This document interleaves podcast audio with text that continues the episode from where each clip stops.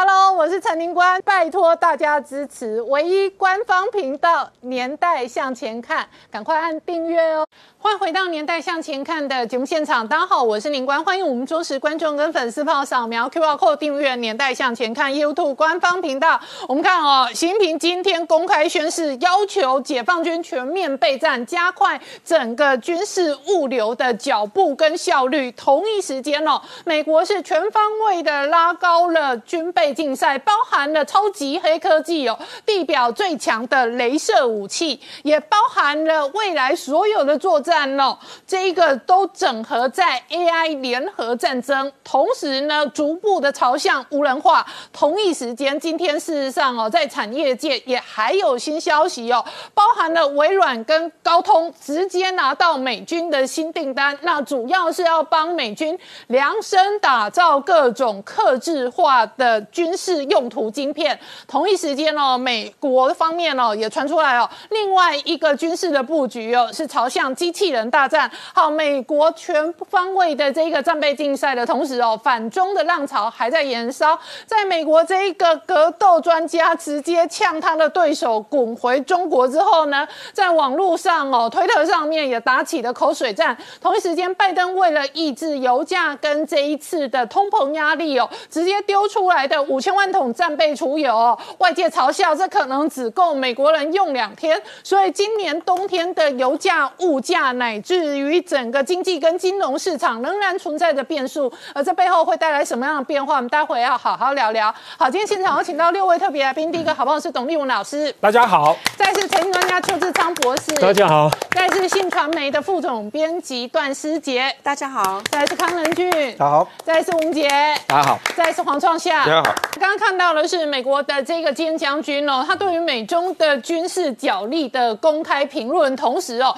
今天。习近平事实上也要求解放军要全面备战，尤其哦要调整加快的是军事物流的效率。这现在美中之间的争霸呢，已经打到了是极超音速这个飞弹里面。在七月二十七号、八月十三号，中国两枚极超音速飞弹飞出去之后，确实让美国感受到压力，甚至于他们那个军方都承认这个是史波尼克时间。这美中国有些地方是超越的，然后基恩也承认说，确确实实美国目前是落后的，但是呢，他还讲说美国的国力很快可以拉得起来，二零二四年美国这样的极超音速武器就会完成，然后二零二五年会放到船舶上，二零二七年会放到潜水艇里面去。他这个不完全只是信息喊话哦，你要当那个整个金融时报报道中国两次极超音速飞弹射出来之后，美国接下来就在阿拉斯加那边试射了四枚。但是有一枚是失败的，问题在于说它是在发射上去的载具上还没完成，但它上面的暗音的那个滑翔体非常的精准，速度高达十七倍音速，而且落下来的误差是六英寸，也就是说它从这么高的速度打下来之后，只有十五公分以内，误差是非常精准的，所以他们现在就是很快的想要去解决掉它怎么把它送上去的那个载具问题，如果行的话，将来的伯克级这些。战舰会放上去，到了二七年、二零七年的时候呢，维吉利亚航空级母舰可能就会载着这个暗音系统及超高速音飞弹。而同时呢，在这个情况之下，但是中国呢也在这边竞争，所以更清楚的资讯掌握到，当时呢，整个中国那两枚极超音速飞弹是用他们的长征火箭打出去之后，打出去飞到南海上空加以脱离，脱离之后，那个他们的那个滑翔体呢？开始穿出大气层，在大气层上面呢，可以变轨变换飞行之中，而且中间还可以在子母分离，还有个小的子弹、小的飞弹打出来，最后绕过南极，落回南海的目标区。虽然误差是四十公里，可是未来也可能会越来越近。而最重要是研究那个弹头，可能是可以携带核弹头，所以如果误差四十公里，但是有核弹头，照样有巨大的威胁。而面对这样威胁的时候呢，基恩也讲了，目前虽然关岛已经放了铁穹系统。但是铁穹是防御过去比较传统型的这样的一个攻击，像火箭或是像东风这种比较传统型的飞弹、弹道飞、洲际弹道飞弹，如果你要去防御这个，显然不够，所以他们要做更高的针对极超音速飞弹做追踪。在没有之前呢，现在美国的五角大厦，国防部的专家也在讨论，那是不是呢？把这个关岛常驻的三艘是海上的那个神盾级的战舰呢取消掉，直接在陆上装陆基神盾。因为你如果在船舰上，有时候你在移动，没办法那么绵密，然后没办法做一个资讯网、资料链的一个共享，直接做陆基的，然后把那个标六飞弹直接放上去，到时候可以三百六十度的全面的防御，资料链直接指挥飞弹，射程达到三两千七两百七十公里之内都可以防御，射高可以达到三万四千公尺，这样子单以防范。中国在用极超音速飞弹去袭击关岛，而在此时呢，另外一个空军对空军的战机上的武器的竞争也在起来了。我们知道说，最近我们的 F 十六 V 上面不是有 AIM 一二零吗？那个是美国现在最好的主力空对空飞弹。可是呢，在美国的犹他州的军事基地里面，美国在试试验的是新的 AIM 二六零。AIM 二六零的差别在哪里？因为中国宣称。他们有霹雳十五，射程是四 G 外两百到三百，那我们现在 AM 一六零呢？一二零只有到一百六十公里，所以现在要做的是 AM 二六零，而这二六零呢，出去之后还可以是有一点点像那个巡弋飞弹一样，可以主动巡标，然后这样出去。所以他们已经呢，在今年的去年四月开始试射了十几次，现在每个月都在试射，所以美军可能会用这个新的 AM 一六零。二六零针对中国做一个空对空，而除此之外呢，上一次不是杜威号是美国最新的神盾伯克级的神盾舰吗？一来到了整个太平洋之后，直接到东海外面去耀武扬威，嗯，上面载的是美国最强的黑科技，地表上最强的镭射武器，叫做奥利系统，而这奥利系统可能可以直接锁定无人机，或者是直接的把它给拦截下来，而美国后面呢，要再做的一个事情是。战争里面最快的就是速度、资讯，所以在亚利桑那州呢，叫做一个趋同计划，就是透过 AI 的平台，然后上面有很多的无人机，下面有很多的无人车，他们在到处去征询、侦查的时候，资料链透过 AI 最快速的分享、共享，让整个战场里面确实掌握资讯，彻底的把中共给压制下去。好，我请教明杰哦，美军的地表最强镭射武器到底有多强？我们来盘整一下这个美军镭射武器的研发哦。那主要它原本的一个设计跟目的哦，那是希望用来对付这一个慢速的无人机或者是巡弋飞弹。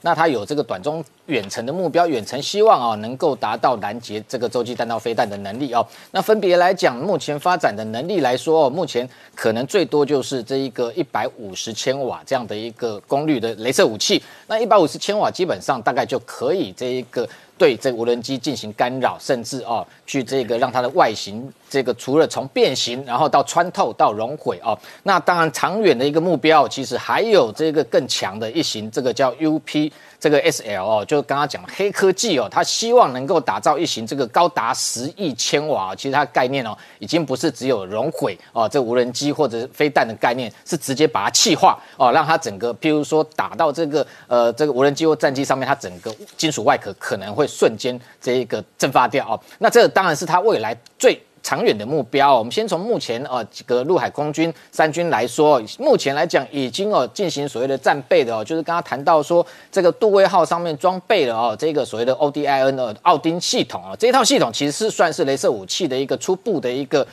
这个具备的能力哦。那它叫做光学炫目这个镭射拦截器哦。那所以你从这个字面上可以看得出来，光学炫目它主要的目的哦是不在于说用这个烧毁或击落的方式哦，主要是在干扰哦。包含来袭的，不管是无人机或者是这个飞弹上面，可能会有光学或红红外线的寻标器，让它失去把它照瞎一样的一个意涵，就是让它失去这个目标追踪的能力哦，让它这个突然呃这攻击前就坠这个坠海。那目前来讲，美国海军已经采购八套这个欧顶这一套系统哦，那陆续会装。备在这个伯克级神盾舰，那杜威号是首艘，其他还有像这个普莱伯号，这些都穿越过台海过哦。那当然，它装备的位置哦，其实在舰桥前面下方本来有这个呃 CIWS 哦，近迫防御系统的方阵快炮，把它拿掉换的这一套欧顶系统哦。那先前这一艘军舰还开到东海去哦，那进行这一个联合军演。那中国的这个军事专家就认为说，美军可能就借由这个动作，企图在这一个东海必要的时候，可能就会击落解放军的无人机，特别是杜威号先前在测试的时候，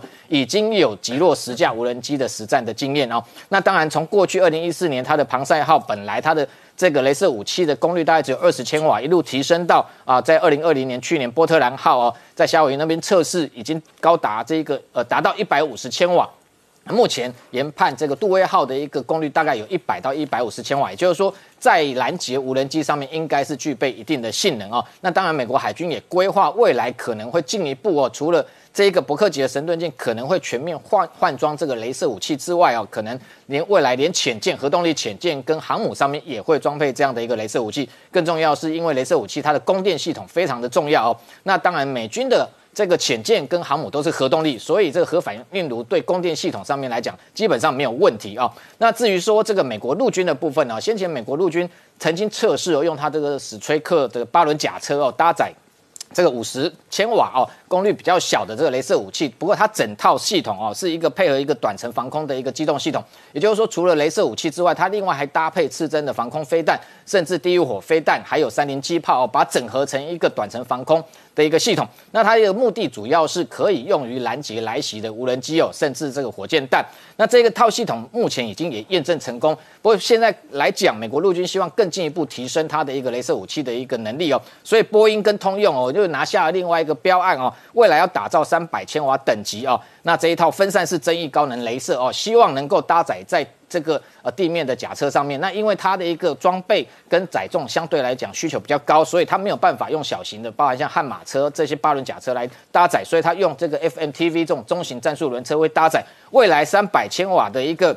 镭射武器打造成功之后，对于敌方来袭的巡弋飞弹，应该有一定程度的拦截能力。那至于在这个美国空军的部分哦，这呃最近其实美国空军已经正式接收了这个首架哦，搭载这个 AHEW 哦，就是机载高能镭射的 C 幺三洞 J 哦。那这样的一个 A C 幺三栋 J 的炮艇机，那炮艇机过去有上面有这一个，不管是这个呃机枪或者是这个榴弹炮哦，可以对地攻击。那现在又搭载上这个镭射武器之后，等于说它的一个不管是对地攻击的能力，甚至它有防空上面自我防御的能力。那同时，洛马先前其实也试出过试出过一段影片哦，那研正在研发一型叫 T A L W S 的一个同样是机载的一个。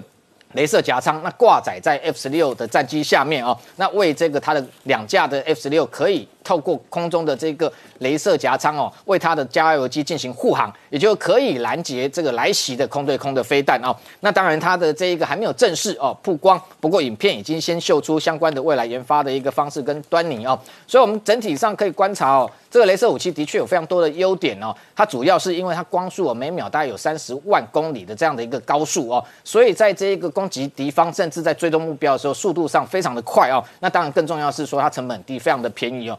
相较于传统的飞弹，不管是防空啊，或者是空对空飞弹或对地打击的飞弹来讲，它非常的一个便宜。这个每打一发大概只要一美元哦。那更重要是说它没有便宜哦，这么便宜，对，一发才一美元。对，那你看这个随便一枚飞弹都动辄台币这个两三千万以上哦。那你如果防空飞弹可能都要上亿哦，所以它成本很低啊。那更重要是说它没有弹药限制，因为你不管今天空中或海上载台哦。你能够搭载各型的，不管防空或制海或者对地打击的飞弹，最多百来枚已经是极限哦。那今天只要电力供应，特别是你像航母或潜舰上面是核反应炉哦，基本上镭射武器是永远打不完，没有弹药的限制哦，可以继续持续的哦进行作战哦。那当然更重要的是说，它未来可能。这一个先从现在袭击无人机来讲，未来本来有巡弋飞弹或洲际弹道飞弹的拦截，现在刚刚谈到说最新的威胁就是这个高参数武器哦。那高参数武器虽然它五到十倍的马赫速度非常快，那但是镭射其实基本上速度可能比它还要快哦。但难的地方在于如何追踪跟锁定，因为特别是高参数武器，它末端它透过 HGV 这种滑翔弹头释放之后，它可以变轨，也就是说你没有办法预测它要打击的目标跟它的一个这个弹道。所以，对于这个追踪跟搜索的一个目标的一个能力上面来讲，其实镭射也具备比现有雷达哦更强的能力，所以能够进行追踪锁定之后，用更快的速度对它进行打击哦。这可能是未来美军哦可能对应中国最新的这个高参数武器各式的威胁主要的杀手锏。好，我们稍后回来。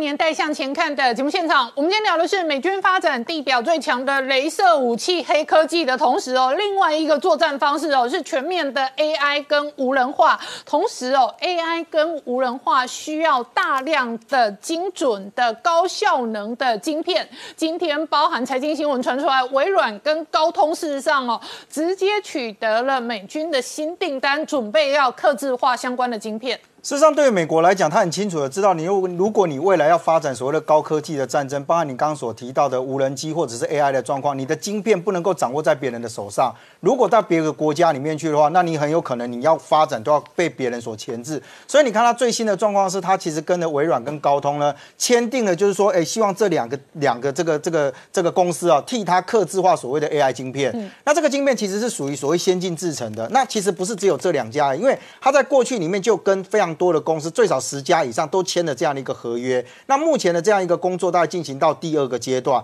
所以对于美方来讲，他很清楚的知道的是，他必须掌握你这些晶片，包含到你里面的细节，还有包含它的 know how，美国全部都要掌握在这里面。所以你可以看得到的是，它不会只压在这个地方。为什么？你今天有了晶片之后，最重要是在云端运算的这一块，你也必须要能够充分的掌握。所以美国其实国防部有另外一个将近有超过数十亿美金的这个叫云端运算的合约，同时也跟这这个亚马逊。还有微软，甚至跟甲骨文这些都发出了正式的招标案。那我认为美国他当然希望在这个阶段里面一举把这个门槛拉高，也就是我除了我的晶片的这一块里面，我让我的云端同步可以搭上。那所以我只要一接下来只要做完战系的这个测试完了之后，我的国防呃美国的国防立刻就可以上线。那他其实做的这些，其实最重要的是他其实在。做的下一代战争里面，不再是我们看到的是一个人操作一架战机，或者是一个人操作两三架的战机。为什么？其实以美国军方来讲，他最近除了研发无人机之外，他另外做了一个是超级士兵的研发。嗯，那我们现在在电影里面对于超级士兵，基本上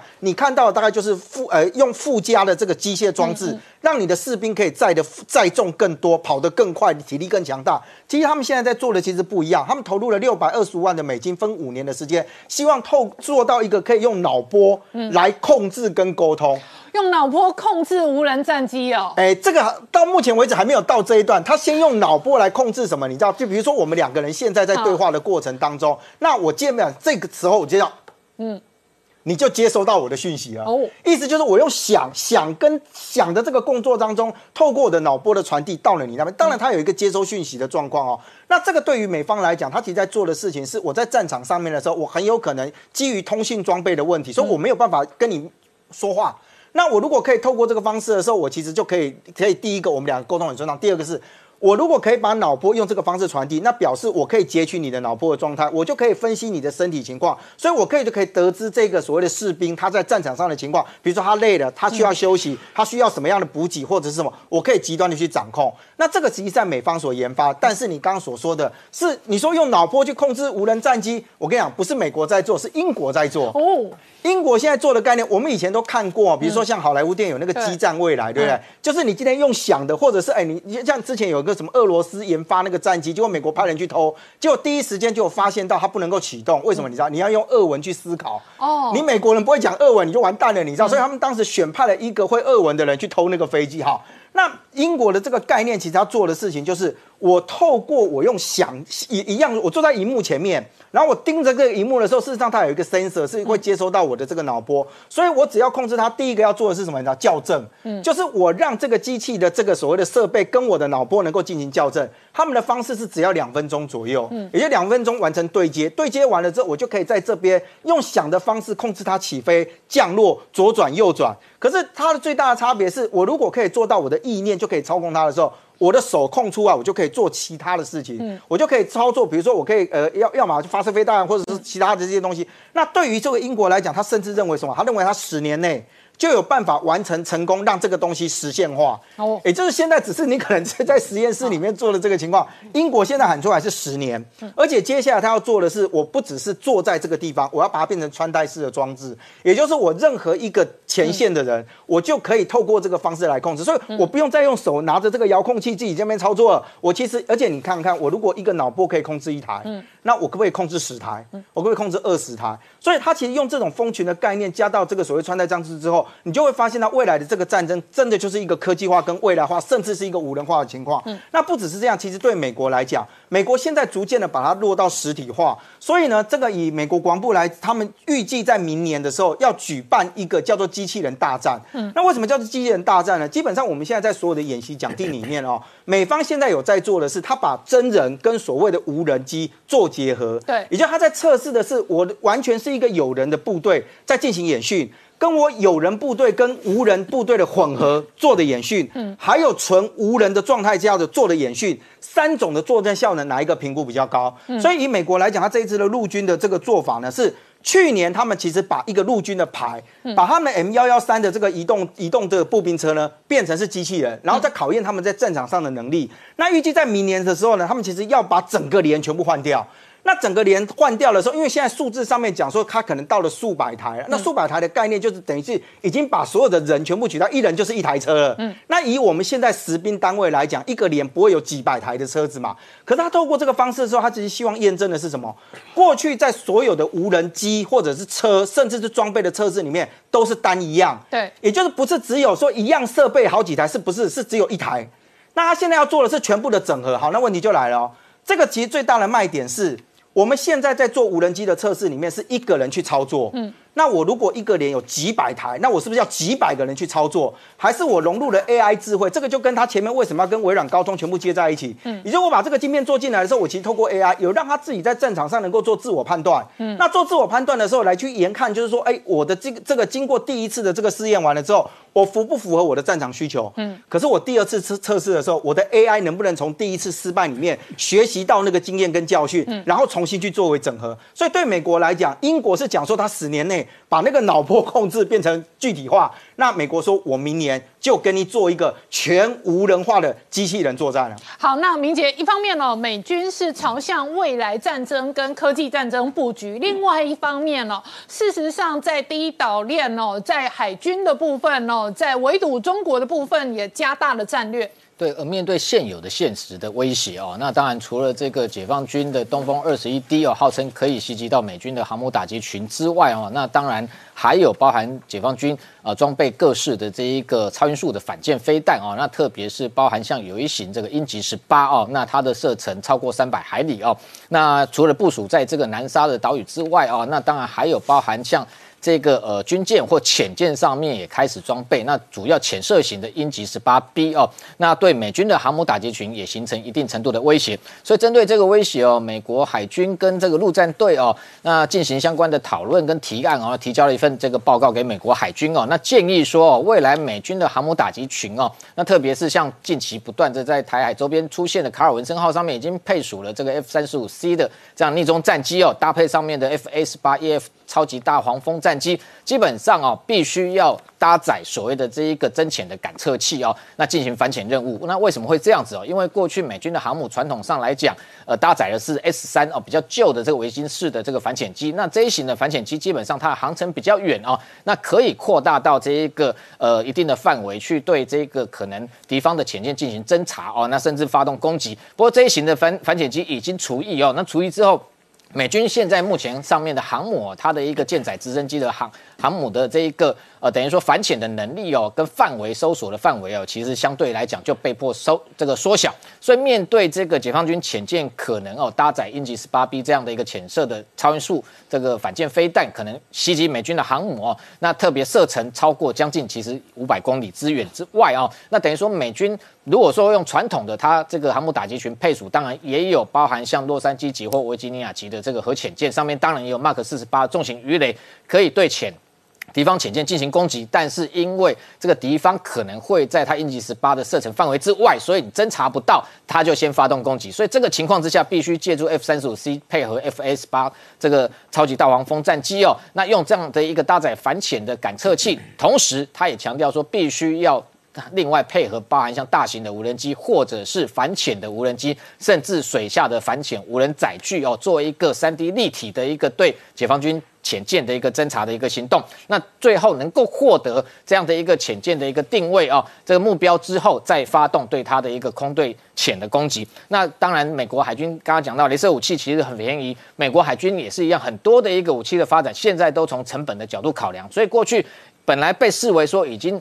落后时代的深水炸弹，现在反而变成是美军未来哦反潜机可能要搭载的一个重要的配备哦。那当然本来就有所谓的空投鱼雷跟空投水雷可以对潜舰发动攻击，但是美国海军也建议说，未来可能也要发展所谓的深水炸弹哦，能够对解放军的这一个潜舰发动相关的攻击哦，阻止它攻击美军的航母。那除此之外，无人机的发展哦，其实近期有美国空军呃也有一些消息曝光哦，认为说这美国媒体认为说过去极为神秘列为最高机密的 RQ 一八零哦。无人机非常有可能近期就会公开曝光哦。那特别是美国空军最近试出了一段影片哦，那内容直接显示出有一架哦，本来是现在是全球鹰 RQ 四哦，RQ 四即将要除役哦，退役，那等于由 RQ 一八零来接替哦。那这一架这个呃新曝光的这个。呃，无人机哦，它就采用采用这种飞翼布局哦，看起来其实就非常像 RQ 无人呃 RQ 一八零的这个无人机。那更重要是它的旁白直接就讲说白蝙蝠，讲了白蝙蝠这三个字哦，那等于说已经内容讲到说将要取代现有的各式的这个飞行的载具哦。那特别是媒体过去在二零一九年其实发现哦，在美军在加州的这个比尔空军基地哦，曾经成立一支第七十四这个侦察中队，他们的一个 b a 就是他们的背章上面其实就画了一只白蝙蝠。所以从这个角度去观察，说未来阿 Q 一八零就是命名为白蝙蝠，而且这段影片曝光之后，等于说这个白蝙蝠可能会正式问世公开，那向对外曝光。好，我们稍后回来。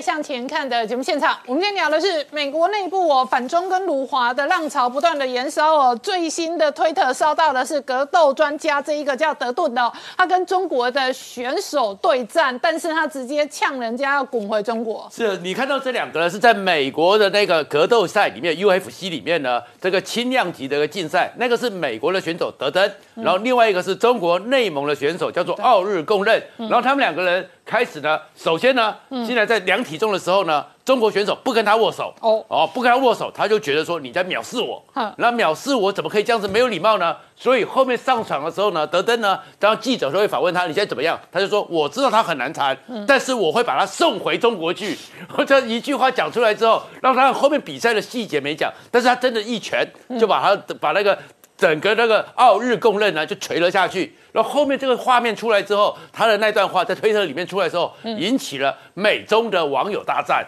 然后就说，哎，一个说入华，另外一个说没有封路。但是最后呢，德登觉得说啊，不需要惹成这样子，他自己把这个文给删掉了。可是现在这个入华这件事情哦。真的在小粉红那边是非常紧张的，那非常敏感的。那有一个呢是在中国的微博里面有一千多万粉丝追踪的一个摄影师，叫做陈曼的。他帮地友呢拍一个照片，没想到拍个照片之后，陈曼也惹祸了。为什么惹祸？因为他拍的时候你就看到没有，长长细长的丹凤眼，然后像那个整个后宫、清宫里面那些王妃啊、皇后里面长长的指甲护套，他就这样拍了。可是中国小粉红看了以后，偷骂他：“你这个不爱国，你迎合西方人对中国人的刻板印象。”又开始偷骂他，偷骂他。最后呢，他自己自己讲说：“我是个土生土长的中国人，我一切热爱我们的中国。我对不起，我没有敏感度，我不应该是这样子，我思考不周。”又把他的这个给撤掉了，因为他被所以这个摄影师被小粉红骂到哦，他直接公开道歉，然后说他热爱祖国，他错了。对，我错了。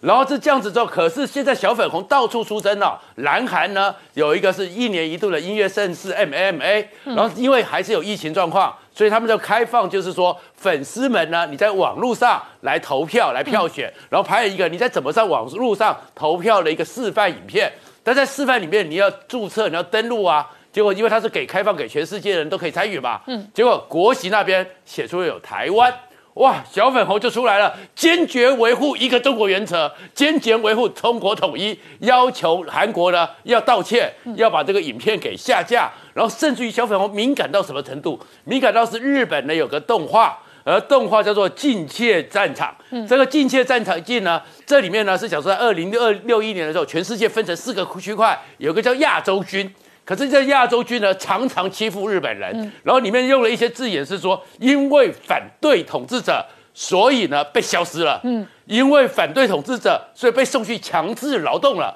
而这些字眼出来之后，小粉红认为说，你这个叫夹带私货，你在里面谴责、偷偷的批评中国，也要求这日本要的动画要下架、要道歉。然后在此情绪之下，习近平也是越来越强硬。嗯，所以在二二二三的时候，习近平召开了全中国的全军后勤会议上。直接下达新的军令，要求着力建设与一切未打仗的后勤作战。嗯，要去建立现代化的军事物流，而且要做现代化军事物资的所有管理。好，董老师，你怎么观察新平哦？这一个开完了六中全会之后，现在仍然走向穷兵黩武这一条路线。针对这个二零二七年，最近就有人发现，就是说为什么今年的美国国防部所提出来的那个中共军力报告，哈，对二零二七年。好，中共，呃，美国国防部的那个军力报告讲的是非常巧妙，他是说到了二零二七年，解放军就有能力迫使台湾按照北京的条件进行谈判。嗯，他倒没有说直接攻台，而是说有能力来逼迫台湾了。好。所以说，他们美国对这个二零二七年琢磨很多。嗯，为什么今年我国国军的中国军力好评估报告书很少提，只提了一句话，就是如此轻描淡写，引起这个外界的好奇吗？那我是这么看到。先说美国好了。美国会着重二零二七年，当然第一个是因为前这个美军的印太司令戴维森他说的，他说中共二零二七年会武力攻攻台嘛，啊，也是基于来自于这个习近平的指令嘛。第二个哈，就是美国的这个啊，今年的这个国啊中国军力评估报告提出了一个新的指标，就是说到那一年二零二七年，中国中国将拥有七百颗核子弹，嗯嗯，啊，这个会啊，等于是说会形成。对美国形成威慑能力。好，那我军为什么没有提二零二七年？我觉得道理也也很简单，因为我们的国防部哈，它是纯军事判断。嗯，美国的国防部那个二零二七年啊，已经跨入政治判断了。那我们是纯军事判断，而且呢，我们讲的很清楚。我觉得我们的国防部长邱国正啊讲的是对的，他是说哈。他永远为下一分钟做准备，因为我们是当事人，我们不能说哪一年啊，中共有可能攻我们，每一年都很重要，所以我们这样讲是对的。那第二个，我们的这个邱部长倒是讲了一个具体年份，他说在二零二五年，中共在装备上跟训练上具备了攻台能力，他是这么讲的哈。这这是纯军事判断，就是说到了二零五啊这个二五年。这个中共哈渡海攻台所需要的装备，包括它的这个零七的两栖啊这个突击舰，还有它的这个歼二十的运输机呢，会形成规模啊等等，哈，它还征用商船啊来当它的运输舰嘛哈。然后呢，我们看到它的陆海空这样拆开来来来做训练的话哈，大概到二零二二五年，它可以中共可以具备这个能力，嗯啊，但这个有没有是呃有没有效，另外一回事。所以我军也有我军的准备，所以我们提出来是那个未来五年的那个兵力整建计划嘛。未来五年的兵力整建计划刚好就是到二零二七年，然后我们还有一个两千四百亿的这个特别预算，在强化我们的不对称的这个战力，完全就是为了要阴影管理是二零二五还是二零二七，我们台湾都有良好的阴影。好，我们稍后回来。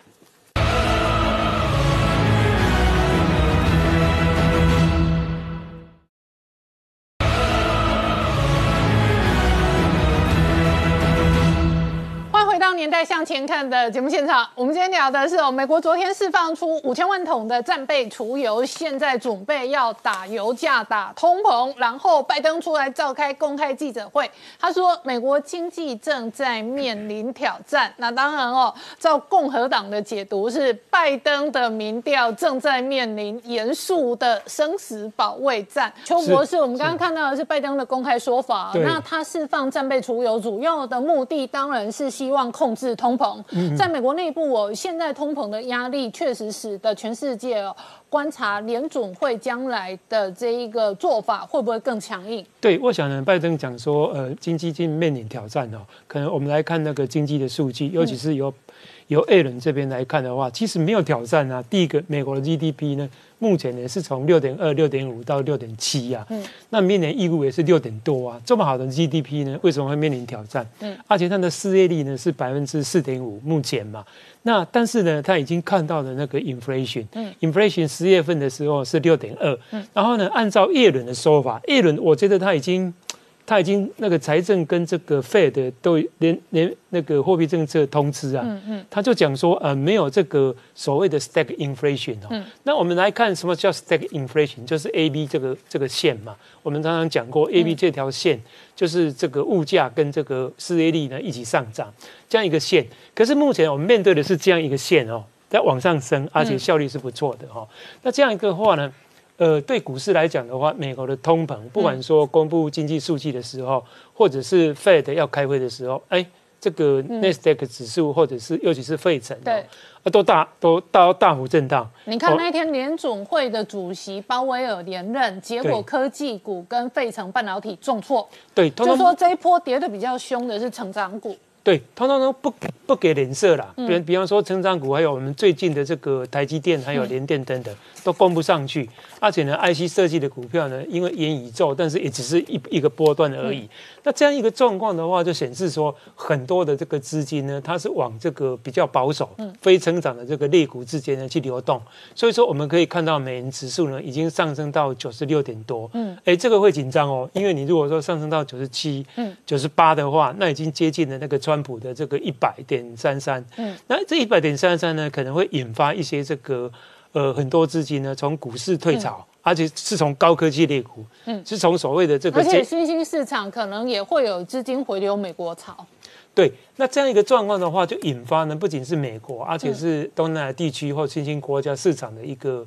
这个呃震荡哈，一个货币的一个震荡。那么呢，再来看哦，我们那个台币哦，因为大家很关心台股，嗯，其实呢，台股并没有跌。而且台股是往上的，为什么呢？因为台币特别的强哦，而且最近呢，从三十块升高到这个二十八块左右。那这样一个状况的话，使得台湾的这个经济的这个出口呢，一直在创新高。嗯，而且从十月、十一月、十二月都创新高。那预估呢，今年台湾的这个最乐观的经济成长率呢，大概有六点七到六点九，甚至有预估到七的这个左右哦。嗯，那呃。Q E 呢正在付出这个通膨的这个代价，那这个通膨的代价呢，首先我们来看 G D P 哈，G D P 它要滑落的时候呢，是 P M I 或者是 I S M，就采购经理人指数呢是是会先开始滑落，因为 P M I 呢或者 I S M 呢是领先指标，就采购经理人指标呢，它会呃滑落。那我们在怀疑呢，当然他如果说按照艾伦这个讲法的话，那未来大概有两个。季节要注意，第一个是十一月二十五号的感恩节，嗯，它是采购的这个季节；第二个是 Christmas，十二月二十五号。那如果说过了这个两个季节，它的那个物价年增率还是六点多的话啊，那就很麻烦。但如果说它的年增率开始在滑落的时候呢？我觉得这整个情况呢就会稳定下来，到明年第一季的时候，所以说我们看到金融界对目前这个局面呢是观望的，所以那个呃十年期公债的这个值利率呢，目前只有到一点六，那最高的时候呢，历史上在三月份哦股票大跌的时候，曾经到一点七左右，所以这样一个状况的话，我觉得未来呢，呃，在这个感恩节跟这个呃圣诞节之后，我们要预测。我们一定要预测 Fed 它会怎么变，嗯，因为现在已经那个叶伦已经续不是那个呃鲍尔已经续任了嘛哈，所以说它会怎么变？第一个是不是 QE 的这个额度收缩的更多？对，那它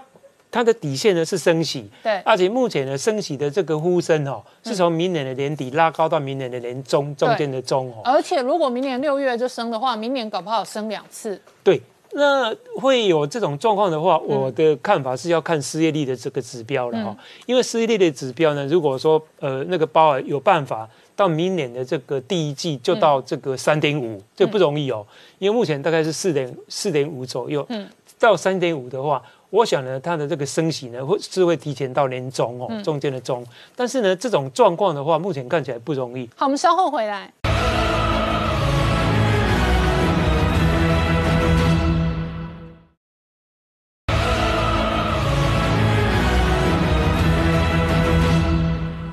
年代向前看的节目现场，我们今天聊的是美国的科技股有两个非常强的妖股，一个是特斯拉，一个是 Nvidia。事实上，今年的涨幅都非常强劲哦。那我请教师姐哦，特斯拉哦，真的是哦，目前为止全球第一电动车品牌。对，我们知道谁是全球最会赚钱的汽车集团哦，是 Toyota 哦，他也拿下了今年哦汽车品牌可靠度调查的冠军哦。不过呢，最近这个苏格兰的车商哦，他们就在这个 Google 上面收集这个热搜的数据哦，发现全球最受欢迎的品牌呢，当然就是特斯拉了。它在二十二个国家哦都拿下了热搜第一哦。那我们可以看到这个图哦，它其实这个绿色部分就是特斯拉热搜第一的部分哦。可以看到它在这个欧欧洲啊跟这个亚洲哦，其实都特斯拉的天下。哦，那不过在美国的话呢，可能就是这个吉普哦，就是第一名哦。那另外的话呢，我们也看到这个最强特斯拉哦，已经要来了。这个马斯克表示呢，高阶版车款 Model S Plaid 应该会在明年三月哦，就在这个中国推出来哦。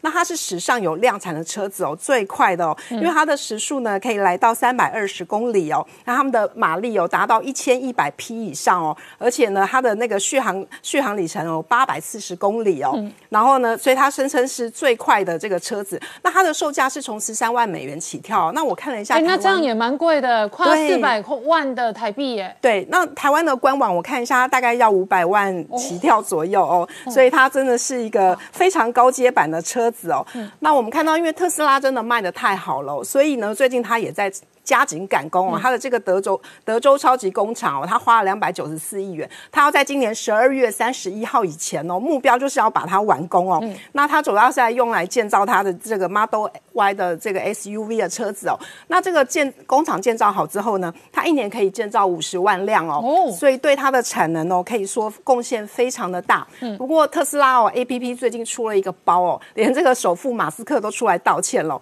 因为他们的这个 APP 最近更新了嘛，那。因为很多人其实都是用手机来开启这个车门，对，那这下这下就挂了，因为突然这个不管在欧洲、亚洲、加拿大、美国，所有的车主都开不了门了哦。对，对，因为它这个这个特斯拉 A P P 宕机，这个车就直接挂。就跟我们手机宕机，我们手机也没有办法讲话一样啊。对，就是未来在这个电脑主导这个汽车的这个产业上面哦，很可能就会发生这样的状况哦。那这个马斯克也特别出来道歉了。那最近这个 Apple Car 呢，也是一个很热门的话题嘛。那分析师就表示哦，其实这个苹果造车是时间早晚的问题哦，八成的可能性哦，它就会实现哦。因为目前这个呃。车子呢，在电动车在这个车子的这个成长的趋势哦，是一直的升高嘛。那在这个第四次工业革命哦，相信这个苹果也不会来缺席哦。然后我们看到，就是呃，其实，在去年上半年哦，特斯拉在美国的那个新电电动车的总数大概有八成哦。那到了今年上半年，它下降到六十六趴，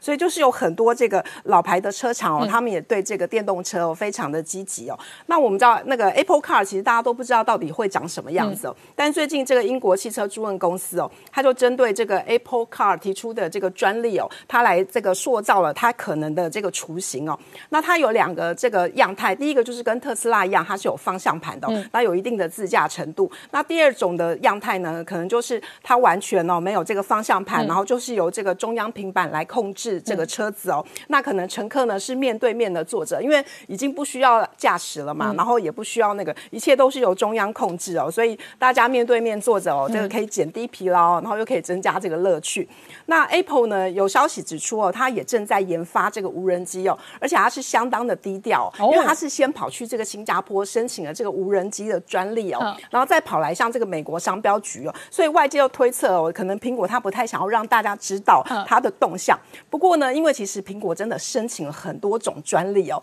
所以它到底会不会打造这个无人机哦，大家也非常的关心哦。嗯。但是从美国的国安角度来讲，因为美国基本上是封杀中国的无人机跟大疆无人机的嘛，对，所以他如果扶植他内部的品牌，或者是重用苹果的无人机，这个基本上也是有可能发生的。对，而且我们知道苹果是无所不能哦，因为它在很多领域都非常的厉害哦，所以很有可能也会进军这个无人机的领域。那这个福这个 Rivian，我们知道这个前阵子才挂牌哦，股价还大涨哦，但是因为前前几天传出消息。息哦，这个福特跟他的这个共同开发电动车的计划要停止了，所以也造成了它的股价就下跌了。对，那为什么呢？因为是福特其实今年在电动车领域有收获非常的好哦，它其实上半年已经卖出两万两千辆的这个野马哦，然后它还要在自己再推出呢，它最畅销的这个皮卡车车型哦，电动车哦，所以呢，它已经不需要 Rivian 了。那未来会怎么合作？我们可能就要继续观察。那中国的车厂哦，这个比亚迪哦，它其实也是动作非常积极。我们刚刚讲到 Rivian，它已经从这个第三名掉下来了，现在就换成比亚迪，变成全球的呃第三名的这个这个汽车公司了。嗯，那在比亚比亚迪的市值直接超越德国福斯了。对，它已经来到一千四百亿美元了。那其实比亚迪的销售也非常的好哦。其实它光是十月卖这个电动车哦，卖了八万台哦，它年增呢就二点六万辆哦，所以其实也非常的厉害。那另外我们知道现在的人哦，开车的习惯其实已经改变了。嗯我们看到路上车子可能里面都只有一到两个人哦。那但是呢，如果你车子做的太小，哦这个车体又不太稳定，所以呢，今年慕尼黑车展上面哦，这个车子呃，他们也它也叫做变形金刚哦，就很受到大家的瞩目，因为它的宽哦只有一公尺而已哦。但是呢，如果说你要开高速公路的话，它可以把这个车子车轮的间距调整到一点四公尺，那就增加它的安全性跟稳定性哦。所以就非常。但是你看，它如果要停车哦，这一个很狭小的空间，它就会很好塞。对，呃，它一个停车位可以停四台这个车子哦，真的。对，所以我们可以看到这个将来就是会非常的实用哦。那我们看到说。在这个小型电动车哦，这个瑞士车厂哦，它向这个 B N W 的 Isetta 车型来致敬哦。那它的这个造型哦，就非常的圆弧哦，而且更重要的是，它一切都是以去无存精哦，非常的极简的设计。你可以看到它其实没有那个车门把，所以对，所以是没有办法拉开车门的，你需要用按钮或者是手机遥控哦。对，所以现在的这个设计感哦，都非常的强哦。那另外的话呢，我们看到这个大家都在发展这个电动飞机哦。那最近有这台电动飞机呢，它就刷新了好好几项的记录哦，它甚至在这个飞行的时候，它达到了一个极速哦，就是六百二十三公里哦，哦这么快，对，非常的快哦，非常的惊人哦。那不过它的缺点就是因为它是纯电动的，所以它只能够飞三十分钟。好，对，就是它可能电池不够有力，对对对，它续航力到只能飞三十分钟。对，好，今天谢谢大家收看《年代向前看》，也提醒我们忠实观众跟粉丝朋友扫描 QR Code 订阅《年代向前看》YouTube 官方频道。我们同时在 IG、脸书、推特、上面都有官方的账号，欢迎大家分享、订阅跟追踪。谢谢大家收看，谢谢。